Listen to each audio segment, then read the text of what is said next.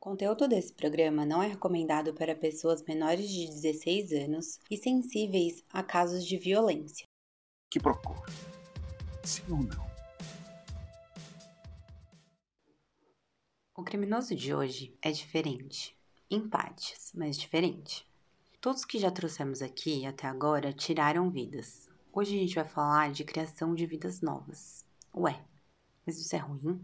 Até conhecer essa história eu achava que não e em partes eu ainda acho, mas eu convido vocês a refletirem comigo.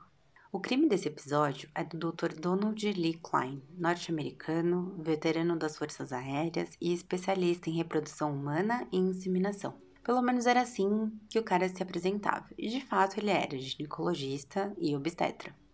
Ele atuou criminosamente no período de 1974 até 1987. Sim, isso tudo sem ser pego. Ele não matou ninguém, pelo menos não literalmente e até que a gente saiba. Mas como eu disse, é uma história que fala de vidas e não de mortes. Eu resolvi trazer esse caso, pois eu percebi que às vezes a morte pode ser muito menos destruidora do que a vida. E isso é o meu ponto de vista sobre esse caso em especial. Segundo a OMS, a infertilidade atinge 15% da população mundial, Nesse caso que eu vou trazer hoje, os homens da relação eram que tinham algum problema que os impedia de ter um avanço na fecundação da parceira. Contagem baixa de espermatozoide é uma causa bem comum. Os casais eram jovens, estavam querendo aumentar a família e começando suas vidas. Eis que surge um tal especialista com uma taxa de sucesso altíssima e até que ele conseguia em poucas tentativas. Então, por que não recorrer a essa promessa? O consultório ficava em Indiana, um estado dos Estados Unidos. Confesso aqui que até me aventurei no site do Censo Americano para trazer a população da época para vocês, coisa que também fiquei bem curiosa, isso porque acredito que teríamos mais noção do que só ideia do impacto das ações desse médico mais para frente. Mas a minha aventura não deu muito certo. As mulheres que procuravam o consultório achavam um consultório bonito, com uma recepcionista que mais tarde diz que nunca desconfiou de nada. Lá elas eram informadas de que o esperma era doado por médicos residentes voluntários de um hospital que ficava do outro lado da rua. As amostras usadas eram sempre frescas, isso porque até 85 não eram feitas inseminações artificiais com esperma congelado. Ou seja, essa recepcionista pegava as amostras frescas e trazia no meio do sutiã para que elas não perdessem a temperatura corporal. Até aí, a gente está falando da década de 70 e 80, que imagino que isso era super inovador e que talvez fosse o jeito mesmo de transportar, apesar de achar bem estranho. A outra alternativa era que as mulheres poderiam levar as amostras de seus próprios maridos. Os médicos residentes voluntários e doadores poderiam somente doar no máximo três vezes, e essa era uma preocupação do doutor, por medo das questões consanguíneas, ou seja, as pessoas procuravam a clínica, em sua maioria, e como de costume, moravam naquela região, não necessariamente no bairro, mas na região. Logo, a preocupação do doutor era de que, se houvessem muitas crianças de um mesmo doador, elas poderiam crescer, se conhecer, se relacionar, sem mesmo pensar em que eram irmãos pelo menos meio-irmãos. E isso pode dar um problemão. Até aí, um médico agindo de acordo com valores esperados, certo? Errado. Aqui eu mudo meu protagonista rapidamente. Anos se passaram e surgiu uma moda muito legal, particularmente eu acho, de testes de DNA em casa. Rápido, prático e interessante. Existe até uma plataforma com os dados de todo mundo que faz e a empresa vai cruzando esses dados e achando os parentes, primos, tios, ou seja lá qual for o grau de parentesco. Além de você saber de onde você descende, por onde no mundo sua linhagem passou e tudo mais. Coisa de curioso, confesso que fiz e gostei bastante de saber mais sobre mim.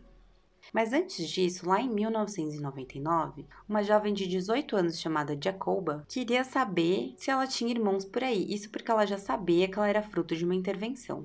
E o sonho dela era ter irmãos, então ela resolveu procurar a clínica, né, o consultório que a mãe fez a inseminação, para saber se era possível ter alguma informação e achar algum irmão por aí. A resposta, como ela mesma descreve, foi fria e sem empatia alguma, e até que a documentação da mãe havia sido destruída. Mas ela não perdeu a esperança. Mais alguns anos se passaram e em 2014, Jacoba, com 32 anos, vê um comercial da empresa dessas de DNA e fala pro marido que queria muito fazer, porque ela tinha certeza que ela tinha um ou dois irmãos por aí. Guardem esse número, um ou dois irmãos.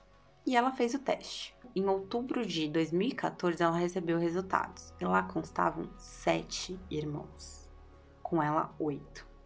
Aí eu te pergunto, lembra da história de usar somente três vezes o mesmo doador? Pois é. Eu não vou trazer cada história aqui, pois para isso seria necessário uma série somente para esse caso.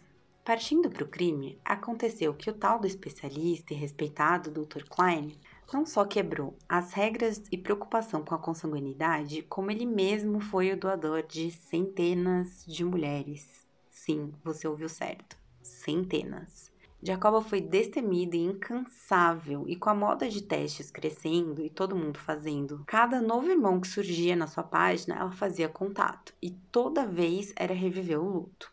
Acontece que nem todas as pessoas sabiam que eram frutos de uma intervenção, ou outras achavam que eram filhas de seus pais. E ao fazer o exame, elas descobriam não só aquele monte de irmão, mas também que não eram biologicamente filhas dos pais. Isso impactou a família por completo as mães pelo abuso, e sim, porque o doutor especialista se masturbava bem na sala ao lado do procedimento, enquanto a vítima aguardava a realização de um sonho. Pela mentira, pois aquelas que levaram o material do próprio marido não faziam ideia de que ele tinha sido descartado e sem nenhum porquê. E as que sabiam que era de um doador anônimo não faziam ideia de que esse doador era o mesmo cara que introduzia o esperma dentro delas. Os pais, pelo choque de uma verdade avassaladora e os filhos por terem sido frutos, em parte de um sonho, sim, mas por outro lado, de um cara totalmente fora da curva que decidiu que quantos filhos ele tivesse, melhor. Para resumir, até onde se sabe, são 97 irmãos e contando. E o pior, se é que dá para piorar, é que o cara ainda passou um gene de doença autoimune para alguns muitos filhos e cada um deles sofre com uma doença sem cura e complexa. Aqui eu já vou me encaminhando para o final e te contando que essa história tá num documentário no Netflix. E lá vocês podem ter mais detalhes do que eu trouxe aqui. A reflexão que eu quero trazer precisa antes de alguns esclarecimentos. Para quem acompanha o podcast, já me ouviu falar aqui sobre perversão e estrutura perversa. Para quem não acompanha, o sujeito perverso é alguém que é movido pela hostilidade. Em um movimento de vingança, ele procura ferir e danificar o alvo ele age e goza, e aqui no sentido geral da palavra, somente por essa via. Ele é assim, é sua constituição. Já a perversidade é algo que qualquer um de nós é capaz de cometer. Não é porque nunca fizemos algo dessa natureza que não sejamos capazes como a transgressão de regra, por exemplo. É o sentimento de falso poder que essas ações dão e que leva o sujeito a achar que pode e assim provocar real sofrimento no outro. Aqui um exemplo bom é o machismo, que quem é machista tem o falso sentimento de poder que estão em um lugar que os permite que os autoriza a fazer coisas que ferem, como subjugar, humilhar, oprimir e assim vai. Então, eis a minha reflexão. Em que saco o Dr. Klein se encontra? Será que a estruturação da sociedade machista o levou a um lugar que fez com que ele se sentisse no direito de entrar com uma tsunami na vida dessas pessoas? Ou a repetição ano após ano traz um perfil mais complexo psicologicamente falando? Com isso, também gostaria de deixar aqui minha opinião de que patologizar certos casos e indivíduos não torna seus atos menos terríveis ou menos hediondos. E que eu acho que já passou da hora da gente discutir o que é estrutural, social e psicologicamente falando, pois não se trata da mesma forma, nem sequer soluciona tão pouco. Não dá para pôr todo mundo no mesmo saco. No começo do episódio, eu disse hoje que a gente não falaria sobre mortes e sim sobre vidas. Pois bem, vidas. Centenas delas. Mas a que custo? Qual o impacto de tudo isso? Bom, hoje eu fico por aqui. Um beijo, obrigada por ouvir e não deixe de expressar sua opinião lá no Insta, vai ser muito legal trocar com vocês. Até o próximo. Que procó, doutor?